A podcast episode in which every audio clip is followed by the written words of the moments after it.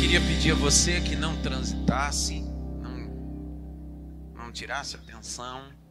Queria repartir com vocês. Pode continuar sonando aí. Eu quero repartir com vocês um texto que está em Lucas capítulo 2. Lucas 2, 7. Eu prometo que serei muito breve. Os nossos cultos começam às 18 horas aqui no domingo, terminam 20 e 30. Quero ser mordomo do tempo. Até porque depois preciso que alguém me leve para jantar em sua casa. Joguei pro alto. Lucas 2,7. Leia aí, Jaque. Então Maria deu à luz o seu filho primogênito. Enfaixou o menino e o deitou numa manjedoura, porque não havia lugar para eles na hospedaria. Pega a caneta, se puder. Circula a expressão que está no verso 7. Não havia lugar.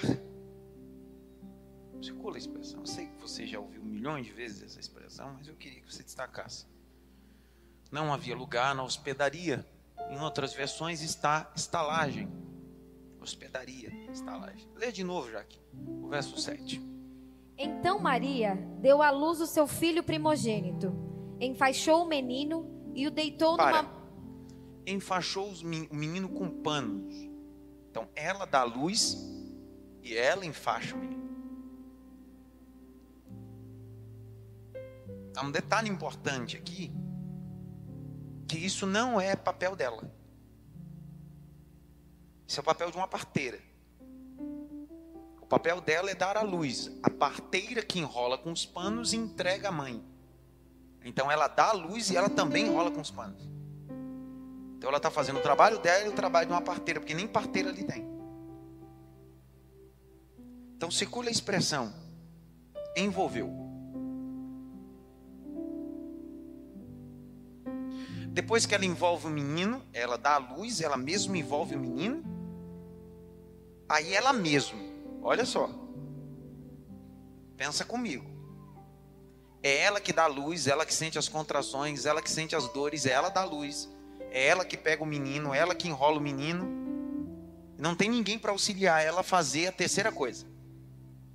Porque ela deu a luz, ela enrolou com os panos e a terceira coisa, ela pegou o menino e colocou onde? Na manjedoura.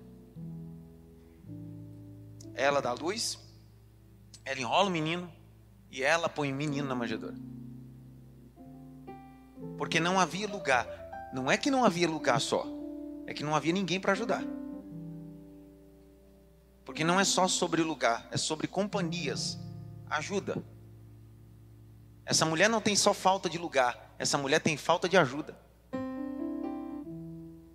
Não é só falta de lugar para colocar o que ela deu à luz. É falta de ajuda, porque ela tem que fazer tudo.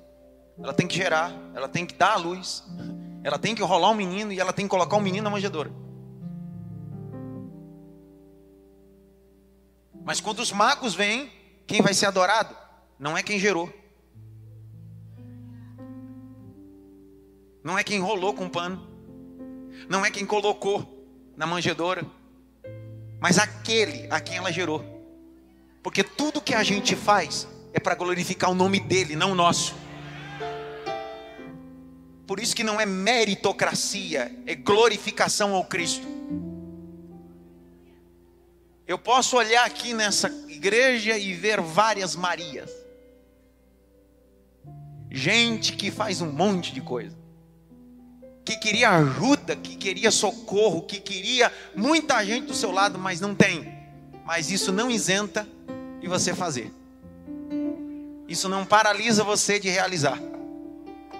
A falta de ajuda não impede você de gerar nada para Deus.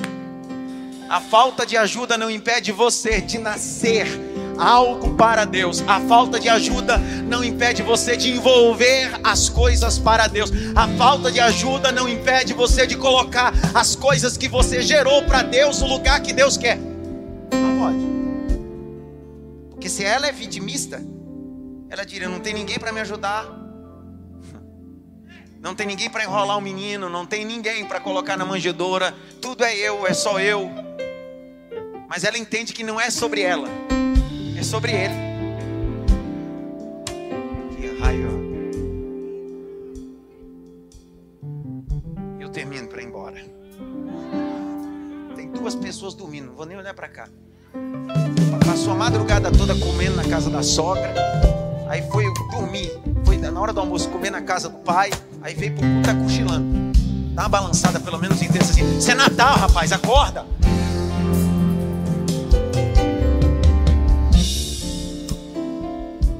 Comeu tanto que chega a estar tá dormindo, cochilando.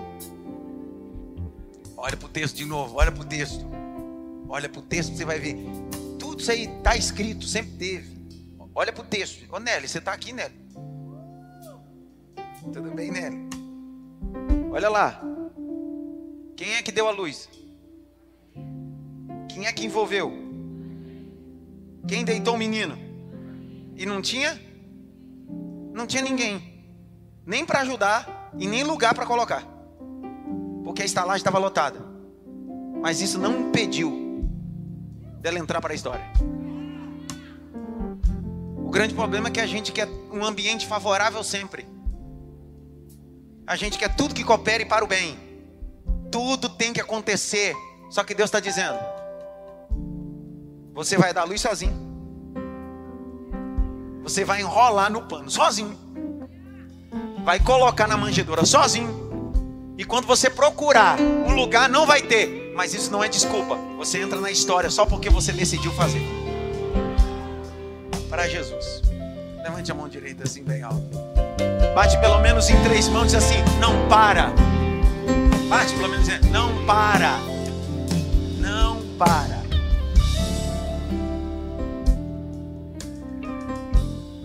Vocês me dão 20 minutos para que eu possa falar isso aqui rápido. O tema do meu sermão é Não perca o Natal.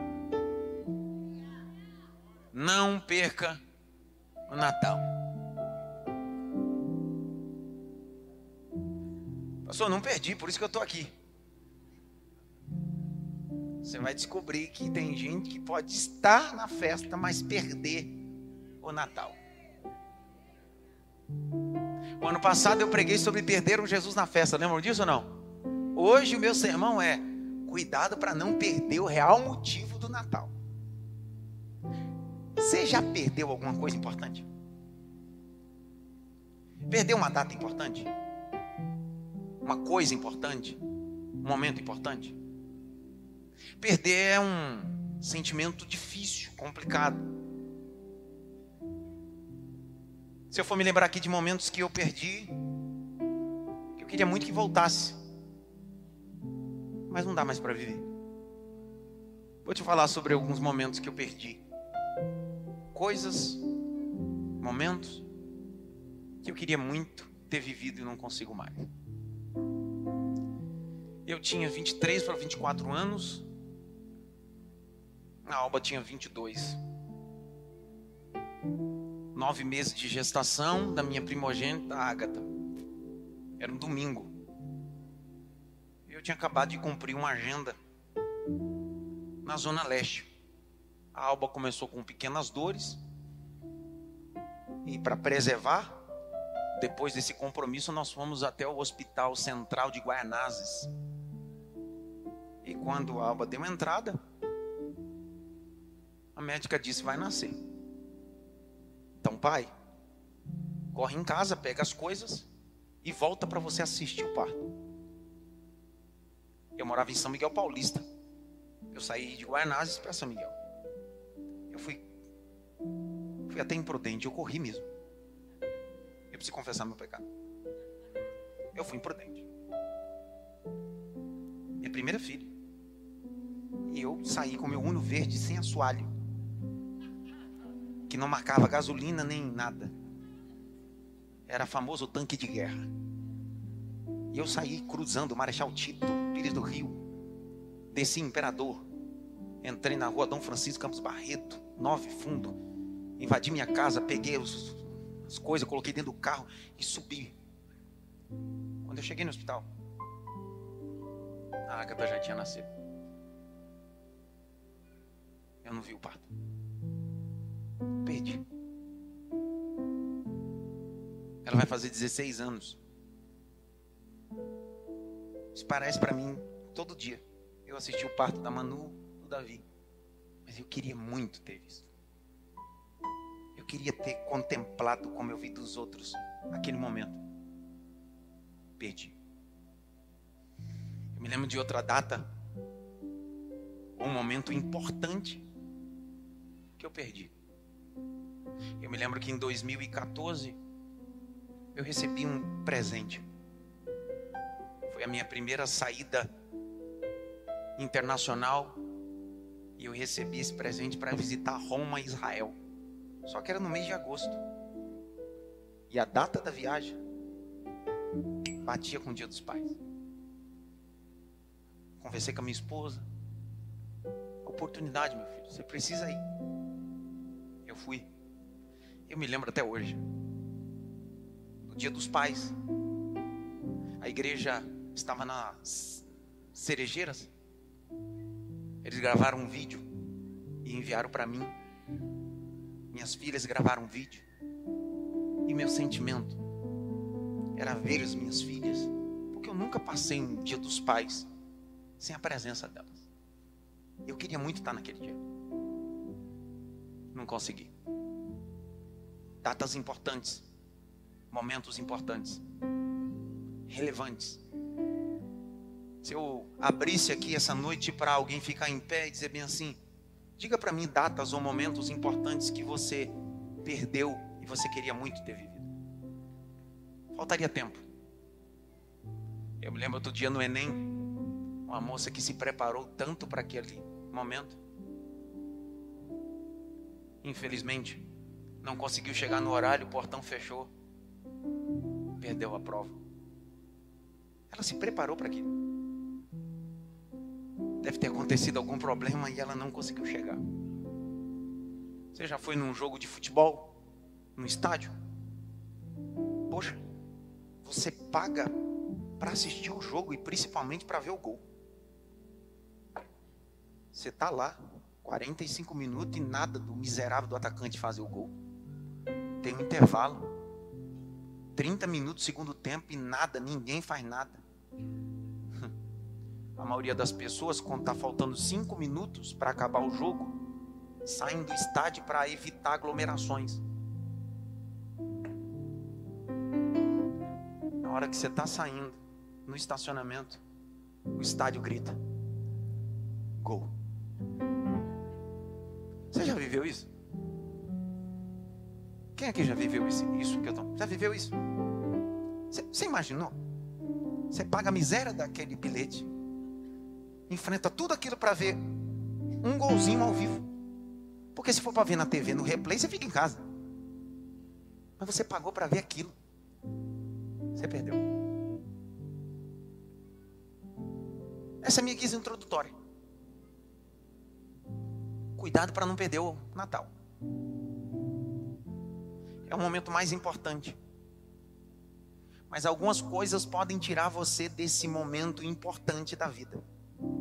A falta de planejamento, a falta de prioridade, desleixo, não sei. Eu estava mergulhado nos textos e eu relendo algumas coisas, a Bíblia começou a saltar, falar comigo. Aí a Bíblia começou a dizer para mim assim: três pessoas no dia do Natal perderam o Natal estava em outros lugares. Se o Natal é o nascimento de Cristo, o Natal é o quê?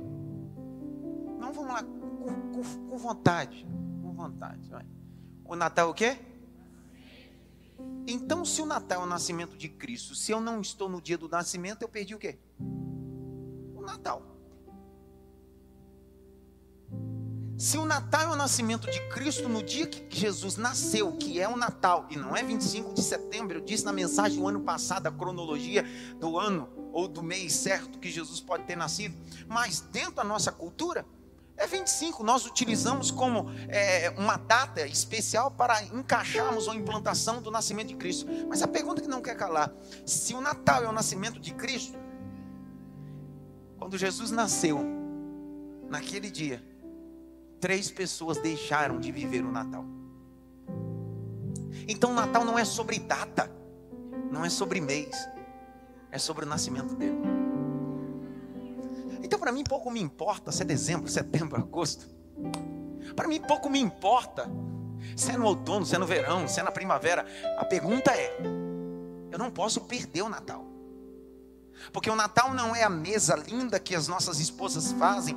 o Natal não é a, a família que está à mesa. O Natal é o nascimento do Filho de Deus em nossa casa, em nossa vida, em nossa família. O Natal. E aí a pergunta é: se eu estou esperando esse momento importante como o nascimento da minha filha, o que me fez não viver esse momento? Se você está esperando o nascimento de Cristo, não perca o Natal. Primeira pessoa que perdeu o Natal, que deveria viver o Natal, mas infelizmente perdeu o Natal. Grite bem alto, eu não posso perder. Mais alto, eu não posso perder. Abre comigo Lucas 2,7.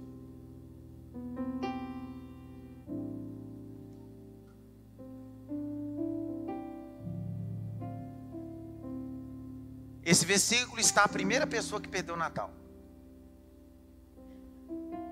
Leia aqui devagar. Então Maria deu à luz o seu filho primogênito, enfaixou o menino e o deitou numa manjedoura, porque não havia lugar para eles na hospedaria. Não havia lugar para eles aonde? Pegue um, uma caneta e escreva. O hospedeiro perdeu o Natal.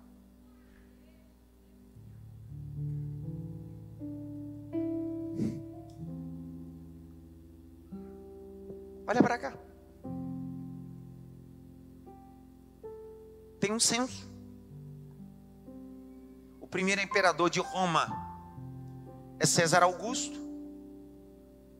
Roma passa por três princípios: primeira monarquia, depois república e terceiro império. O primeiro imperador é César Augusto. Ele vai estabelecer um censo. César Augusto estabelece as estradas e as vias ele implanta o que nós chamamos historicamente de Pax Romana, a paz, vem através de César Augusto. Dentro desse censo, cada família precisa voltar para o lugar de sua genealogia, sua gênesis, seu berechite. E dentro desse pacote de um alistamento, José, Maria precisam sair de Nazaré e ir para Belém. Por quê? Porque eles são da linhagem de Jessé, ou a linhagem de Judá, a linhagem da casa de Davi. Só que esse censo, esse alistamento, é estabelecido bem nas últimas semanas de gestação de Maria. Maria sai, e quando ela chega em Belém, a cidade está cheia. Por que, que a cidade está cheia? Por causa do alistamento que forçou todas as pessoas irem para o lugar de origem. E quando eles chegam lá, hospedaria, trazendo para nossa linguagem, era um hotel, estalagem. O próprio Jesus propõe uma parábola, chamada parábola do samaritano, no capítulo 10 de Lucas, verso 30 que o samaritano pegou um homem ferido e levou para a hospedaria, estalagem, que lá tinha um hospedeiro. Porque a primeira coisa que você chegava na hospedaria é ter um contato com o hospedeiro e pagar para se hospedar. O problema de José e Maria não era dinheiro, porque se eles foram atrás de uma hospedaria, é porque eles tinham dinheiro para se hospedar. O problema era a vaga. Os hotéis em Belém estavam lotados. Eu imagino quartos lotados, tudo lotado. Mas eu penso José e Maria, e Maria chegando com um barrigão desse. Chegando na hospedaria e dizendo: Quero duas diárias. Quero três diárias. Quero quatro diárias. E olha o hospedeiro. Várias turmas, várias famílias, aquela correria. Mal olha nos olhos de José, mal olha nos olhos de Maria. E eu fico imaginando ele dizendo bem assim: tá cheio. Imagina uma plaquinha em cima do balcão da hospedaria. Estamos lotados. Mas mesmo assim, José e Maria insistindo: será que não tem nenhum quartinho? A gente paga o dobro da diária. E eu imagino com esse hospedeiro, com aglomeração de coisas, dizendo: estamos lotados, não tem vaga, não tem nenhum colchão extra, não cabe. Ele está ocupado com um monte de coisa, ele está aglomerado com tantas atividades, porque a primeira coisa que ele diz é: tá cheio, tá lotado. Eu não sei se você sabe, eu atuei no ramo de hotelaria quase quatro anos da minha vida, como recepcionista e gerente de hospedagem. E a pior coisa no hotel, por mais que esse hotel tenha uma infraestrutura maravilhosa, quando chega muita gente, quando chega é, várias turmas, várias pessoas, é uma aglomeração, uma dificuldade.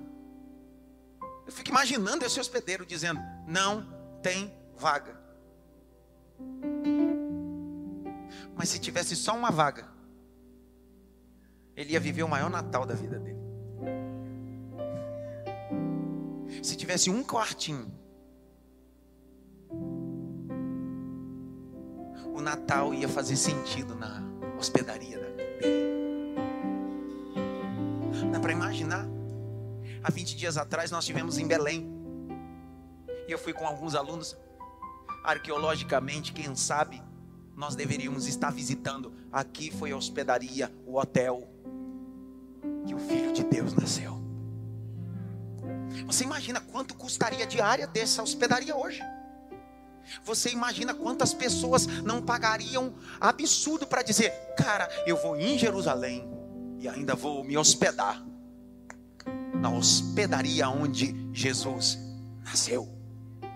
Dá para imaginar quantos clientes esse hospedeiro com a sua família teria em baixa temporada e alta temporada? Porque enquanto alguns só iam a Belém nessa época, esse hospedeiro poderia viver 365 dias dizendo: é só vir para cá. Aqui é o ambiente do Natal.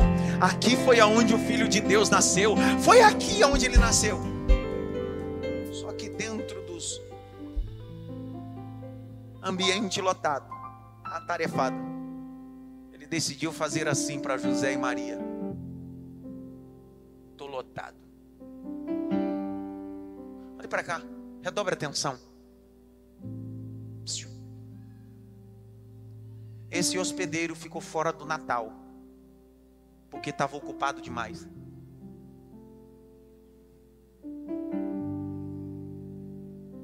Com a sua empresa, com o seu negócio. Cultura judaica.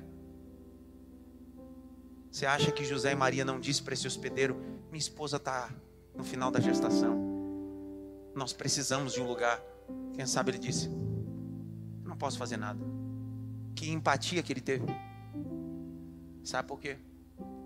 Porque ele estava tão ocupado com seus negócios que deixou de viver Tem gente que está me ouvindo aqui e online também, que passou o ano todo assim, igual esse hospedeiro você não vai para a ceia, meu amor?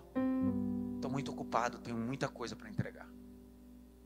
Nós não vamos no culto esse domingo. Eu tenho relatórios para entregar, eu tenho muita coisa. Não é sobre hoje. É sobre o ano todo.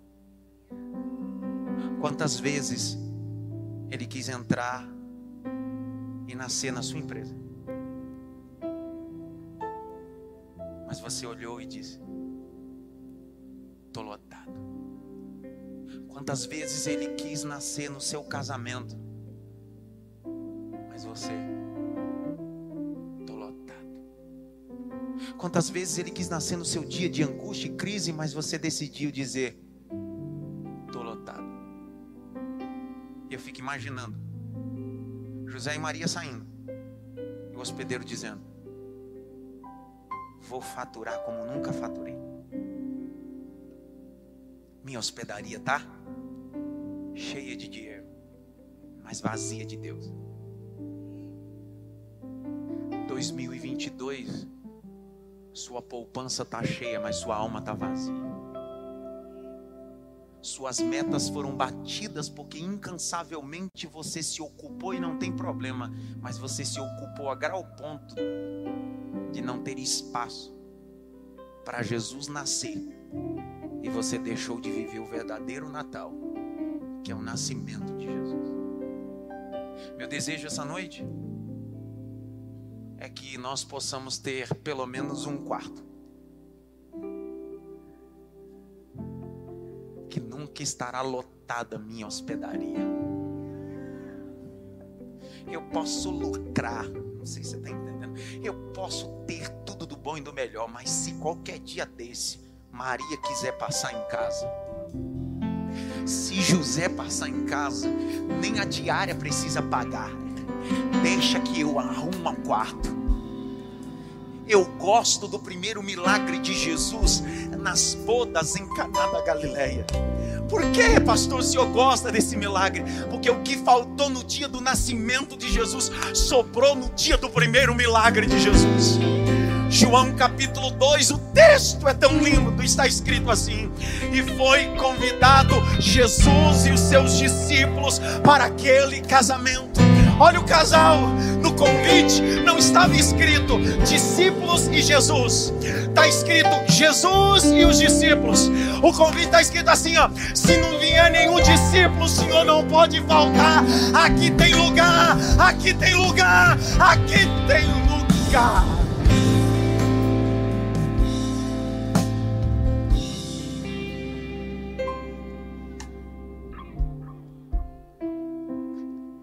estou dizendo que seu trabalho é ruim, porque eu trabalho muito. Eu durmo quatro, cinco horas por dia. Acho que se na rede social é só me acompanhar. Eu durmo todo dia quatro, cinco da manhã. Só que eu não estou ocupado ao ponto de não entender que ele precisa nascer na minha hospedaria. Sabe? Às vezes eu estou fazendo cerimônia de casamento, é tão bonito quando eu estou esperando e entra uma menina com uma placa antes da noiva. Jesus, o Senhor é o convidado mais importante desse lugar. Será que tem lugar na sua hospedaria, nos seus negócios para Jesus? Ou você está tão ocupado, está tão corrido que não consegue perceber que tem alguém batendo a campainha no balcão dos seus negócios, dizendo: Eu preciso de uma diária só, porque de hoje para amanhã ele pode nascer e pode mudar a tua história. Se você acha que os teus negócios estão uma benção, você imagina se você deixar Jesus nascer nos seus negócios. Se você acha que o teu casamento está uma benção, imagina se Jesus nascer no seu casamento. Você imagina se sua família está uma benção, imagina se Jesus nascer aí. Esse hospedeiro perdeu o Natal. Dá uma olhadinha pelo menos para a atriz assim. Cuidado para não perder o Natal.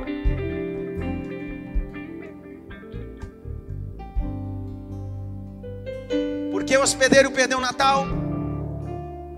Porque estava ocupado demais com os seus negócios. Termino, Barreto. Por que o hospedeiro perdeu o Natal? Porque estava ocupado demais com seus. Olhe para cá.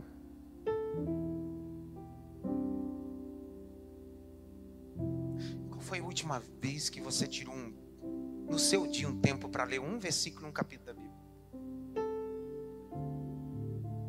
Antes você ia dormir, dobrava os joelhos e orava, agradecer pelo dia. Hoje você está tão ocupado que não consegue mais nem agradecer. Não tem mais devocional. Olhe para cá. Vir hoje, no dia do Natal, não vai apagar todo ano que você se, se tornou ocupado em receber Ele na sua vida. Ele não queria se revelar hoje. Porque eu sei no final dessa mensagem que ele vai nascer dentro de você. Mas ele não queria nascer hoje, ele queria nascer semana passada, ele queria nascer no mês de agosto, ele queria nascer em dias que não são festivos, mas você acordar de manhã e dizer assim: Eu li a palavra, ele nasceu em mim, eu coloquei Jesus nos meus negócios, na minha casa, Jesus nasceu de novo em mim tanto com seu mestrado, com seu doutorado, com seu MBA, se ocupou tanto com seu emprego, com a sua eh, hora extra, se preocupou tanto com seu intercâmbio e não tem problema, mas o grande problema é que você se ocupou tanto que você olhou para José e Maria e disse: Não tem espaço para ele nascer em você. Porque sua agenda está sua agenda está lotada. Segunda pessoa que perdeu o Natal, Mateus 2, de 1 a 8. Mateus 2, de 1 a 8. Leia, aqui. Tendo Jesus nascido em Belém da Judéia, nos dias do rei Herodes, eis que vieram os magos do Oriente a Jerusalém e perguntavam: Onde está o recém-nascido, rei dos judeus? Porque vimos a sua estrela no Oriente e viemos para adorá-lo. Ao ouvir isso, o rei Herodes ficou alarmado. O rei Herodes ficou o quê? Ficou alarmado. Porque os magos, antes de chegar ao destino, passaram no castelo do rei Herodes e disse: Ah, onde é? Se eles estão seguindo a, a estrela, por que passar no castelo? O Herodes nunca vai mostrar o destino da estrela. Vai. E com ele toda Jerusalém. Então Herodes convocou todos os principais sacerdotes e escribas do povo e lhes perguntou onde o Cristo deveria nascer. Eles responderam: Em Belém da Judéia, porque assim está escrito por meio do profeta. E você, Belém, terra de Judá, de modo nenhum é a menor entre as principais de Judá, porque de você sairá o guia que apacentará o meu povo, Israel. Com isto, Herodes, tendo chamado os magos para uma reunião secreta. Para, ele chamou os magos que estavam indo em direção a Belém para entregar os presentes e adorar a Cristo. Ele disse: Antes de você seguir, vem uma reuniãozinha. Continua. Perguntou-lhe sobre o tempo exato em que a estrela havia aparecido. Enviando-os a Belém, disse-lhes: Vão e busquem informações precisas a respeito do menino. E quando tiverem encontrado, avisem-me, para eu também ir adorá-lo. Ele queria adorar? O que, que Herodes queria? Olha para cá.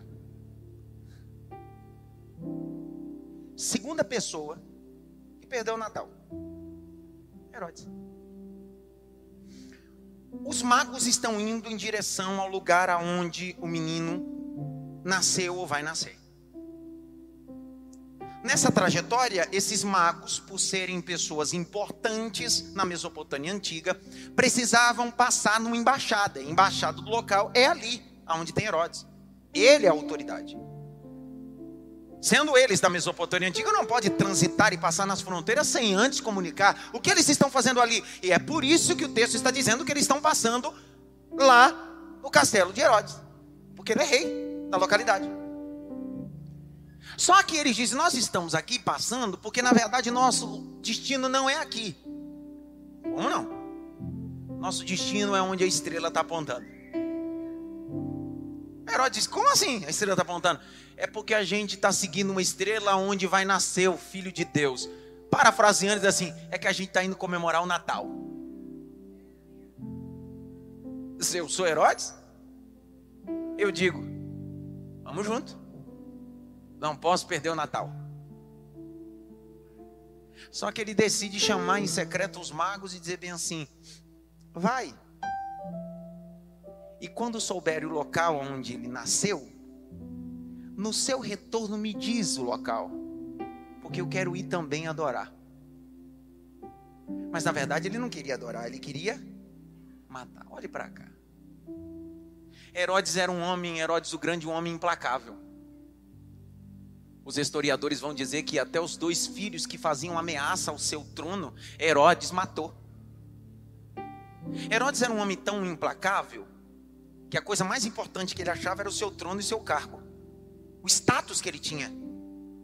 O Talmud, que é um texto judaico, vai descrever que Herodes o Grande era tão medíocre e tão sanguinário que quando ele tomou uma nação, a filha do rei foi a única que sobreviveu do clã e ele deixou ela viva. Na verdade, ele atacou esse clã porque ele queria se casar com ela. Quando ele invadiu esse clã e matou todos, essa moça estava sendo preparada para se casar com Herodes. Sabe o que ela fez? Cometeu suicídio. Herodes o Grande era tão implacável que ele decidiu conservar o corpo dessa moça por sete anos dentro de mel, para que o corpo não entrasse em estado de putrefação. O Talmud diz que até ato sexual ele cometeu com o corpo dessa moça. Então, nós estamos falando de um homem cruel.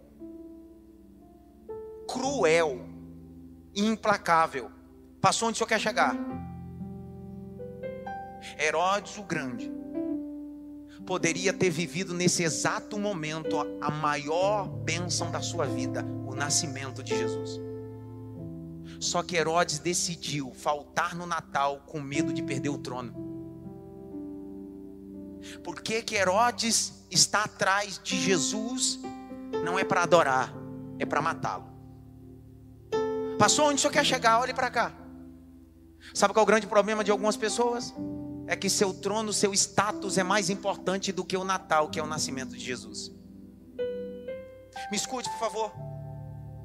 Às vezes o trono e o status pode te tirar do Natal. Porque se Herodes adorasse Jesus, ele estaria renunciando o trono. E o nascimento de Jesus ameaçava o trono, mas não era o trono da terra porque Jesus não veio para ocupar trono na terra. Jesus veio ocupar um trono celestial.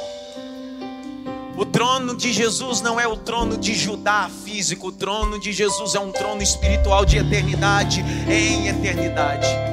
Levante as suas mãos para o alto, porque eu preciso liberar essa palavra. O seu status vai te tirar do Natal. O seu pode te tirar do Natal, mas esta noite Deus está dizendo: abra mão do trono abra mão do status e deixe Jesus nascer em você. Faça como Davi: Senhor, pode tirar tudo de mim, só não tira de mim o teu Santo Espírito.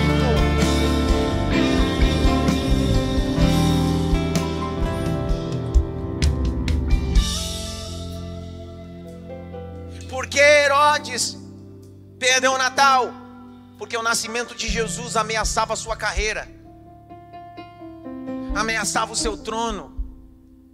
Porque às vezes nós não queremos que Jesus tenha o poder de nascer em nós, porque isso ameaça os nossos planos, ameaça os nossos sonhos. Mas, por favor, os seus sonhos e os seus planos são isso do que Deus tem preparado para você. Vou de novo. Se você permitir que Ele possa nascer hoje, ele é maior e o projeto dele é maior do que o que você imagina. Para Herodes era um trono, mas o que os teus olhos não viram, o que o teu ouvido não ouviu, o que não subiu o coração é o que Deus tem preparado. Deixa Jesus nascer hoje. Ele não ameaça a tua carreira, ele não ameaça o teu estado. Jesus é poderoso.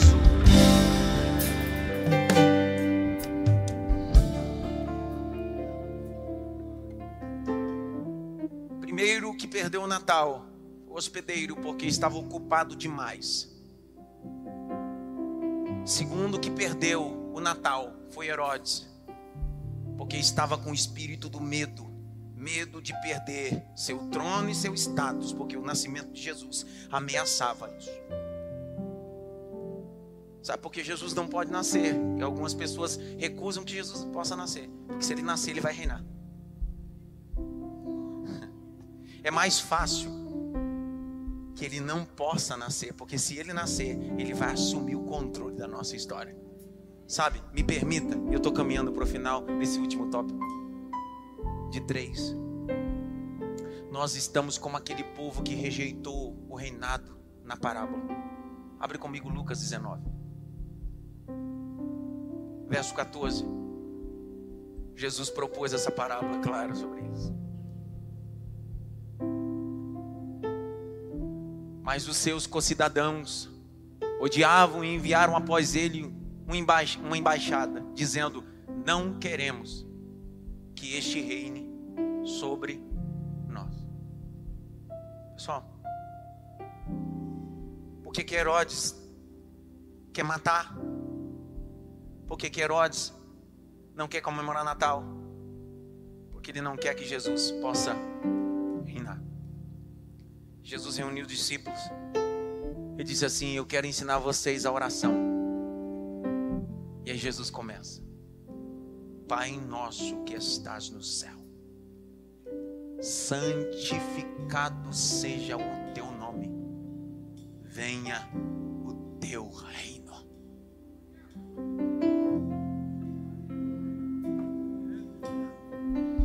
Se ele nascer, vai dar problema, porque o reino do Pai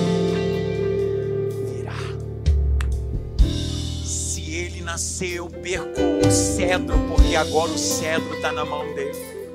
Se ele nasceu, perco a coroa, porque a coroa está na cabeça dele. Mas Jesus disse: Deixa eu nascer, porque virá um reino novo. Virá um reino novo. Virá um reino novo. Que reino é esse, pastor? Paulo diz em Romanos: o reino de Deus não é comida e nem bebida, o reino de Deus é alegria no Espírito Santo.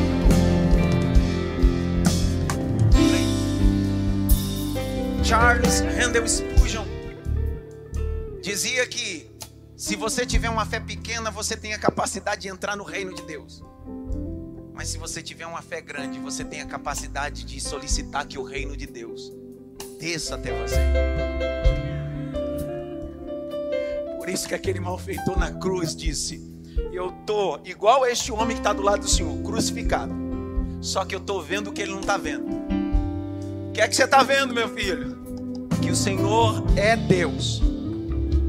Que o Senhor tem boa memória. Mas principalmente que o Senhor tem um reino e eu quero fazer parte desse reino. Senhor, lembre-se de mim quando entrares no teu reino. Jesus olhou para ele e disse: É de gente assim que eu gosto. Hoje mesmo estará comigo. Levante as suas mãos para o alto. Eu senti o peso da mensagem. Uramaia, calabarachara, açaia. Feche os dois olhos. Pelo menos por cinco segundos. Levanta a mão. Pastor, por que, que eu tenho que levantar a mão? Porque você está dizendo: o reino é teu, a coroa é tua, o trono é teu, o teu nascimento não ameaça a minha carreira, o teu nascimento não ameaça os meus planos.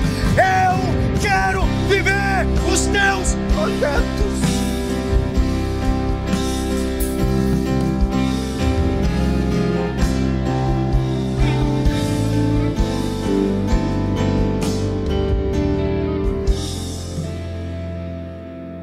Terceiro grupo eu falo ano que vem. Fala agora? Eu vou falar. Hermanos, se o primeiro grupo que perdeu o Natal, ou a primeira pessoa que perdeu o Natal foi o hospedeiro porque a sua hospedaria estava lotada, perdeu a oportunidade de Jesus nascer no hotel dele. Segunda pessoa que perdeu o Natal, que poderia ter seguido os magos e decidiu: não vou para esse Natal. Na verdade, eu estou querendo saber o destino para matar Herodes, porque tem medo de perder o trono. Então é melhor que Jesus não nasça, é melhor que eu não participe disso. Terceiro grupo, que é sobre nós. Que certamente você e eu não somos hospedeiro. Certamente nós não somos o Herodes. Não, não. Eu tenho certeza disso. Só que eu sou o terceiro. E eu vou tomar a ousadia de dizer que nós somos o terceiro. Olha o capítulo de número 2 de Mateus, verso 4 a 6.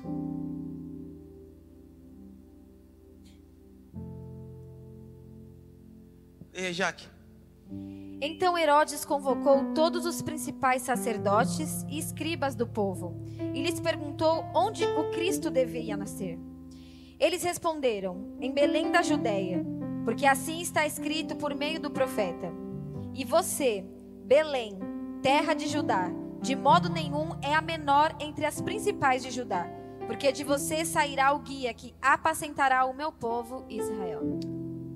Terceira grupo, terceira pessoa que perdeu o Natal, os religiosos. Que estão no culto na terça, estão no culto no domingo, que diz que conhece tudo sobre igreja e sobre Deus. Aquele tipo de gente que quando eu abro a Bíblia para pregar, diz: Eu já sei de tudo.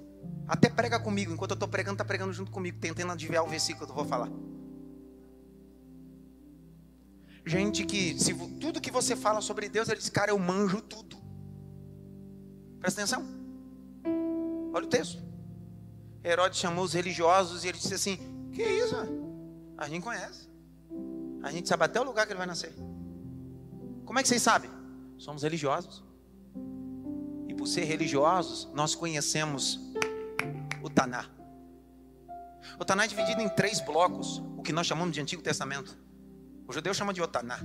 Primeiro bloco é o Pentateuco, cinco primeiros livros. Segundo, o Nevim, os profetas, todos os livros proféticos chamados de Nevim. E o terceiro, Ketuvim, os poéticos, Salmos, Provérbios, Eclesiastes. Eles estão citando o profeta menor, Miqueias. O que não falta no conhecimento desses religiosos é saber tem uma profecia e eles não abrem nenhum Torá, eles não abrem nenhum rolo, tá na ponta da língua. Que isso, cara? Esse versículo está aqui. Vai nascer em Belém. Eles sabem o lugar. Fica ao sul de Jerusalém. Poucos quilômetros dali eles sabiam que Jesus estava para nascer. Sabiam o endereço, sabiam o versículo, mas Jesus nasceu e eles não estavam lá.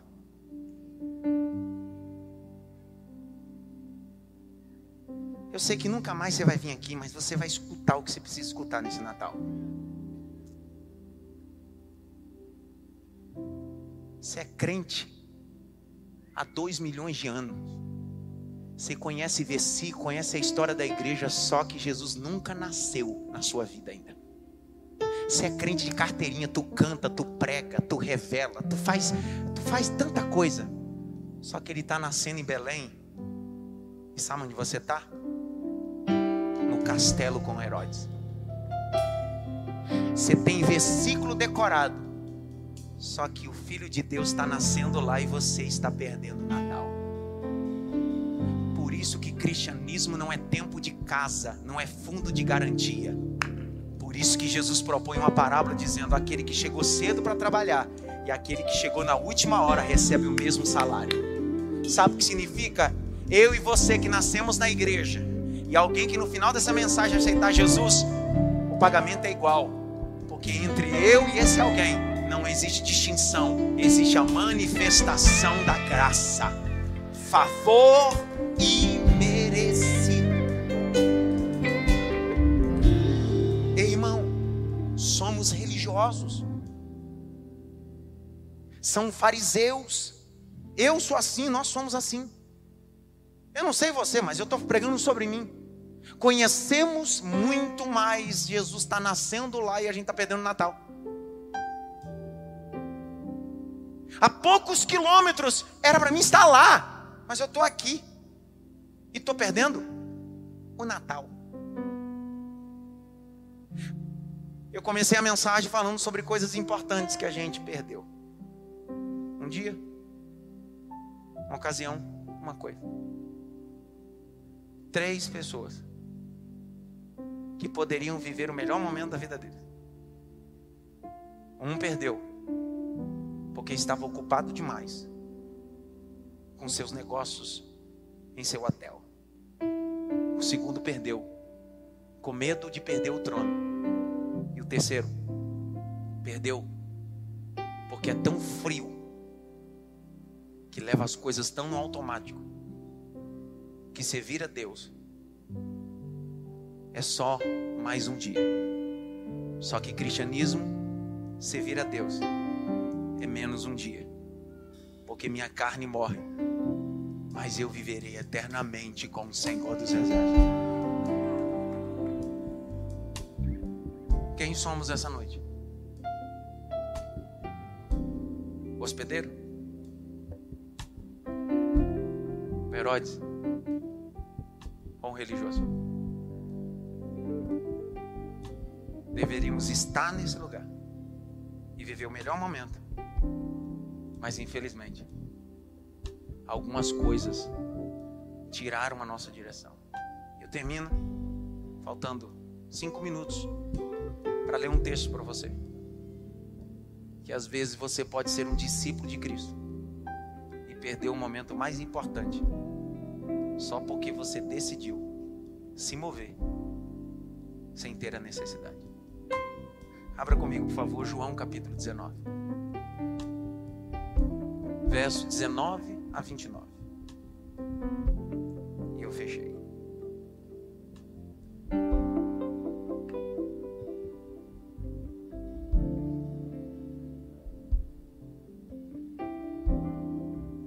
Pilatos escreveu também um título e colocou no alto da cruz.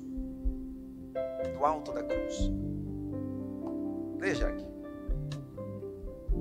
E o que estava escrito era: Jesus Nazareno, o Rei dos Judeus.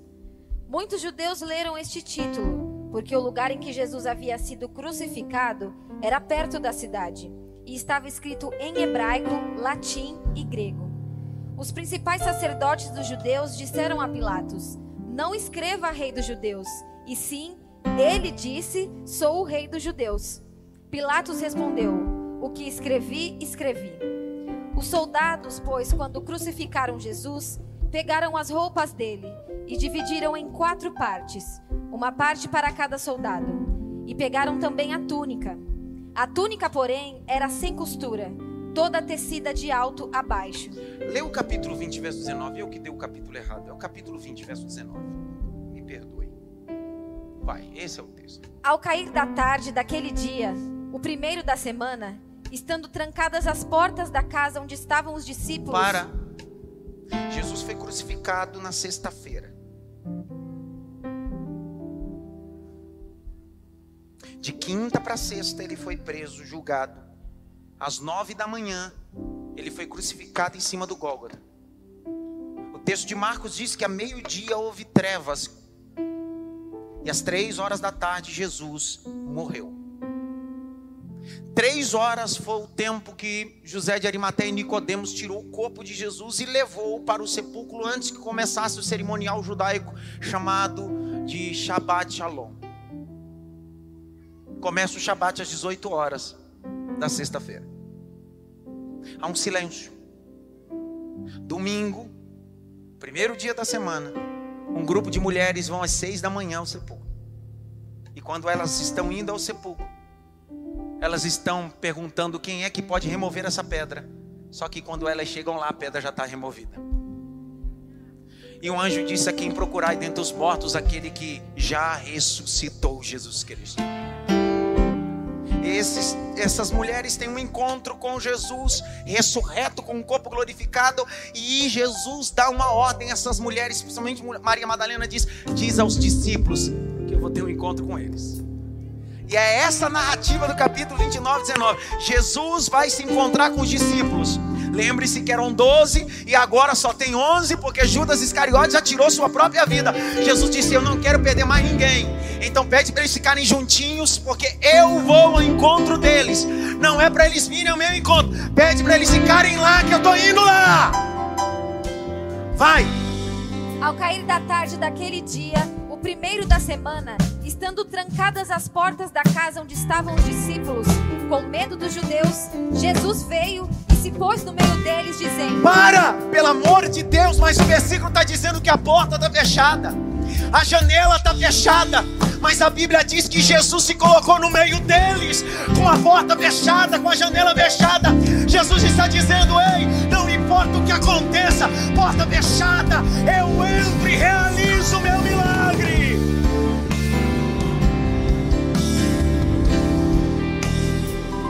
Quando ele entrou, oh Calabaracancho revaragaça. O texto está dizendo que eles estão com medo. Aí Jesus entra com a porta fechada, com a janela fechada, e Jesus grita no meio do pavor dos discípulos: diz, Paz, seja com todos. Jesus está dizendo: Eu sou a paz sou a paz no meio do caos. Eu sou a paz no meio do caos. Paz.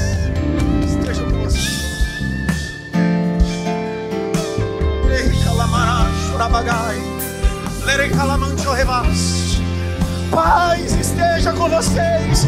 Jesus está dizendo: sem dinheiro, paz esteja com vocês. Sem saúde, paz esteja com vocês. Tudo dando errado, paz esteja com vocês. Vai dar tudo certo.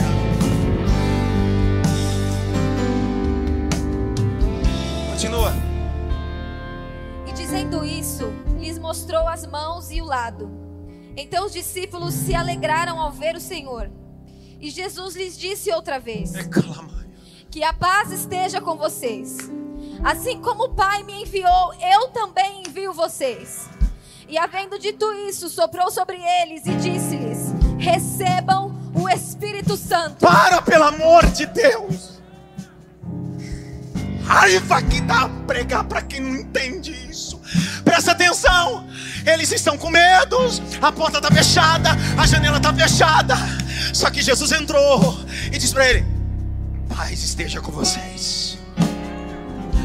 Eles olham para Jesus e dizem: Ele ressuscitou.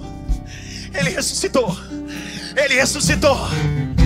Só que antes da descida do Espírito, em Atos capítulo 2, que vai descer no cenáculo, Jesus olhou para os discípulos e disse assim: Eu vou dar um prólogo para vocês. Vou dar uma pitada do Espírito Santo para vocês antes da descida do Espírito Santo. Aí Jesus disse assim: ó, Seja cheio, seja cheio, seja cheio, seja cheio, seja cheio, seja cheio. Ele soprou eles foram cheios. Só que você deve estar perguntando o que tem a ver esse texto com perder. Continua aí. Se, algum, se de alguns vocês perdoarem os pecados, são-lhes perdoados.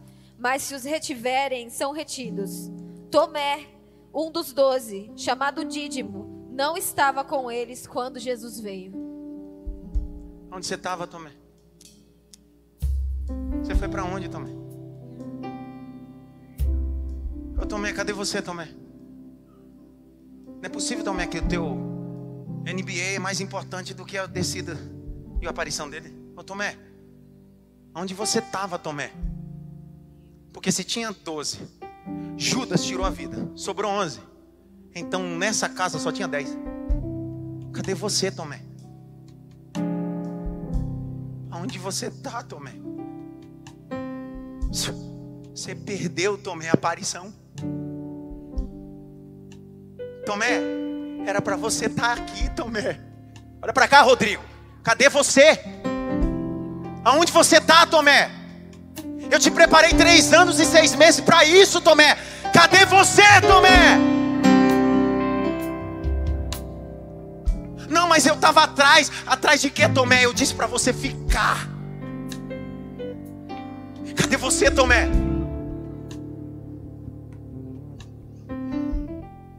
Nós estamos com Tomé. Estamos perdendo o maior momento. Estamos saindo do propósito. Continua. Então os outros discípulos disseram a Tomé: Vimos o Senhor. Mas ele respondeu: Se eu não vir o sinal dos pregos nas mãos dele. Espera aí. Mas se ele não tivesse perdido a aparição, Jesus não. Ninguém pediu para ver a marca dos pregos. Quando Jesus apareceu aos dez, Jesus mostrou para eles. Sou eu. Sou eu. Pedro não perguntou, mestre, mostra as tuas mãos, mestre, mostra tua lateral. Foi Jesus que disse: Pai, seja com todos. Olha aqui, ó, eu venci a morte. Eu venci a morte. Onde está a morte, o teu aguilhão? Onde está o inferno, a tua vitória? Oh, eu venci a morte. Mas aonde estava Tomé? Eu termino a mensagem dizendo: Se você perdeu a primeira oportunidade, Jesus vai te dar a segunda oportunidade. Continua, Jack. Eu terminei a mensagem. E ali não puser o dedo e não puser a minha mão no lado dele, de modo nenhum acreditarei.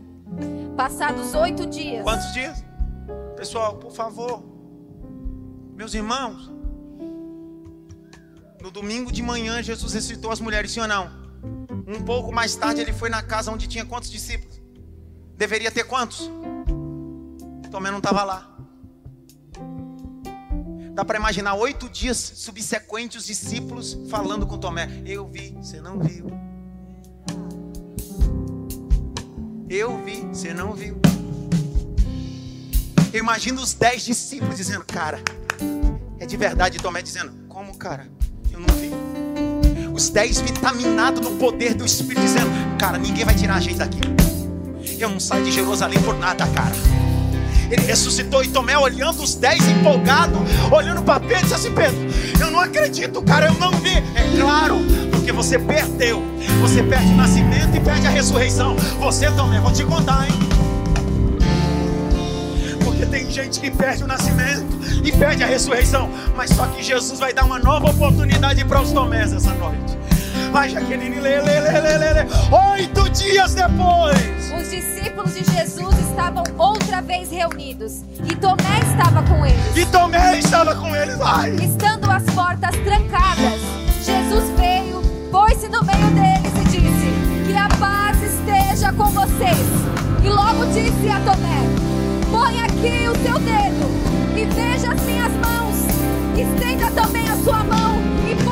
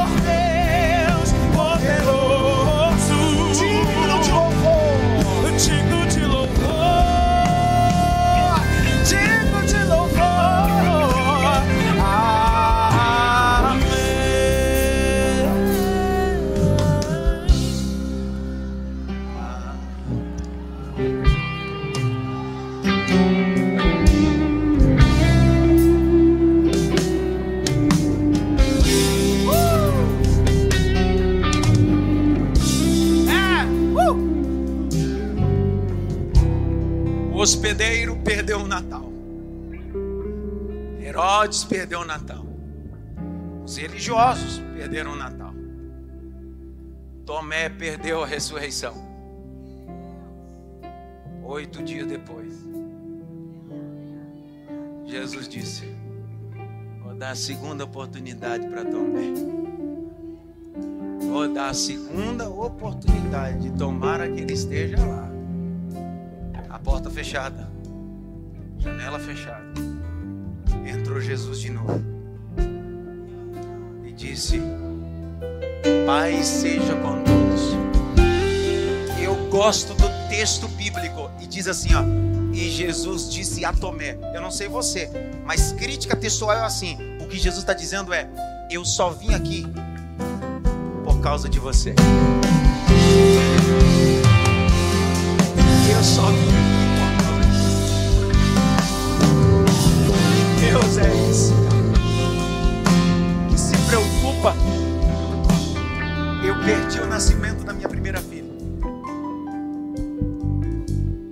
faz 16 anos, 15 para 16, que eu vejo minha filha crescer. Eu não tive o privilégio de ver ela nascer, mas os meus olhos contemplam ela crescer em estatura, graça e conhecimento. Feche os teus olhos. Escute online e presencial. Feche os teus olhos, curva a sua cabeça. Você essa noite que está entre esses quatro grupos que eu preguei? Primeiro, o hospedeiro. Que Jesus está o ano todo querendo nascer em você. Mas você está tão ocupado com tantos projetos seus e coisas suas e seus negócios que não tem problema. O problema é que você não tem tempo para ele. Mas hoje você decidiu. 2023 vai ser diferente. Eu quero que ele possa nascer no meio dos meus projetos e dos meus negócios. Sai do seu lugar e vem na frente. Segundo grupo é aqueles que não permitem que Jesus possa nascer na sua vida porque tem medo de perder o controle. Só que Jesus está dizendo hoje: abra mão do controle da sua vida, porque você controlando, ó para onde você está indo. Deixa eu nascer hoje. Deixe eu nascer hoje. Saia do seu lugar e venha para frente entregar o controle da sua vida para Jesus. Terceiro grupo é os grupos dos crentes, os religiosos, que conhecem tão bem a Bíblia, conhecem tão bem a religião, só que só conhece o texto, não conhece o Deus do texto. Mas hoje Deus está te chamando. Eu não quero conhecer só o texto, eu conheço, quero conhecer o Deus do texto. Saia do seu lugar e venha para frente. Jesus precisa nascer no meio da sua religiosidade, no meio do seu conhecimento religioso. Venha para frente. Venha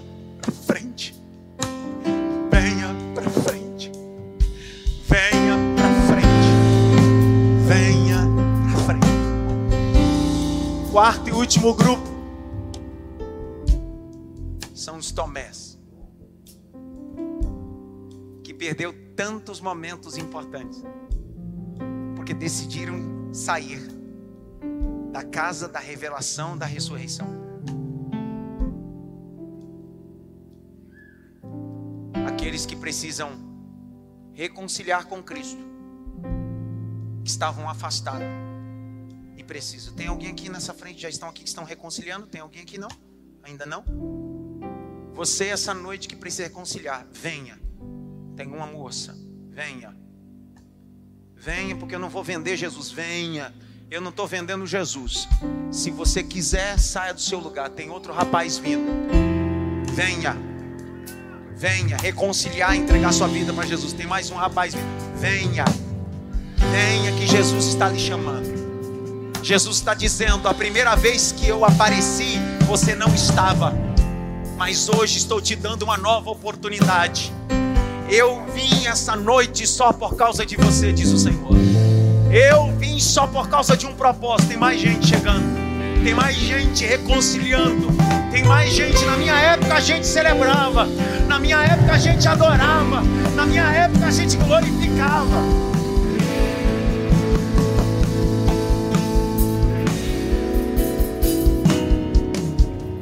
Essa moça tá vindo também? Tem mais alguém vindo aí?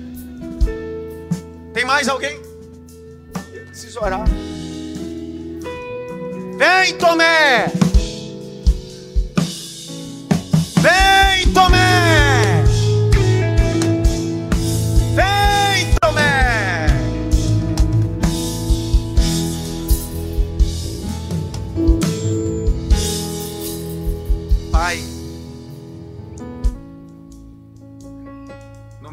Lágrimas, no meio do gemido da alma, é sobre isso que o Evangelho gera. Não é sobre uma decoreba de um versículo que os fariseus e os escribas sabiam. Não é sobre saber que ele vai nascer em Belém. É sobre ter uma iniciativa de ir até Belém. A Érica acabou de se reconciliar com Jesus na rede social também.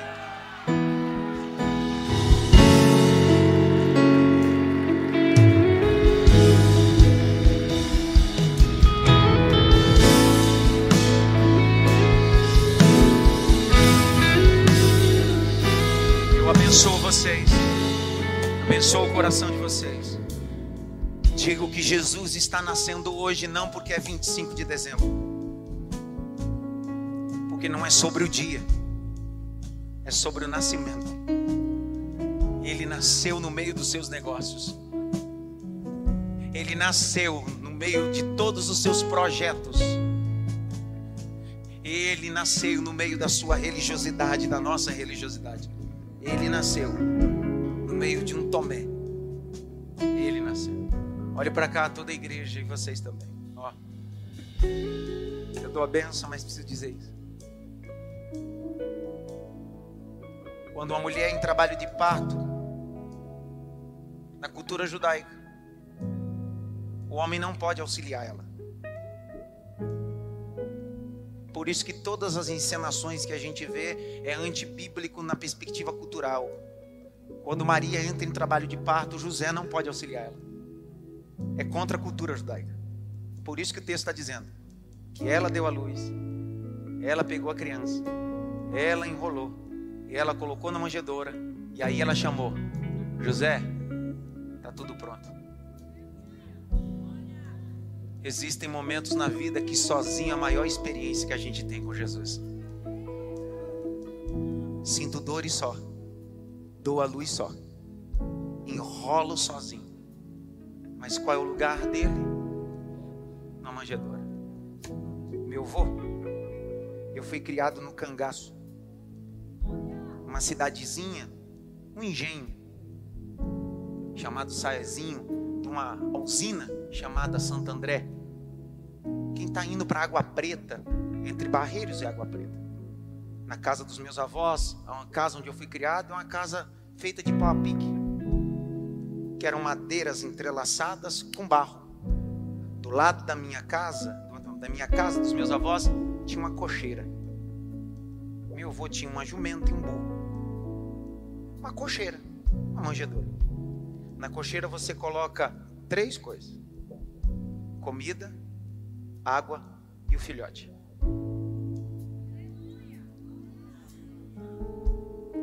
Ela está pegando o menino, está colocando na cocheira, na manjedoura. Por quê? Primeiro, porque ele é o pão vivo que desceu do céu. Segundo, que ele é a água para o sedento da humanidade. E terceiro, o primeiro Adão veio como homem e foi expulso do jardim.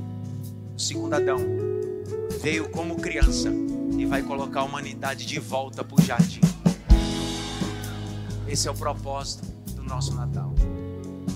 Que a graça do nosso Senhor e Salvador Jesus, o grande amor de Deus Pai, seja com todos.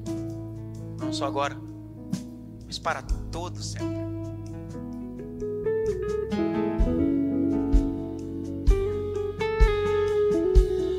Feliz Natal.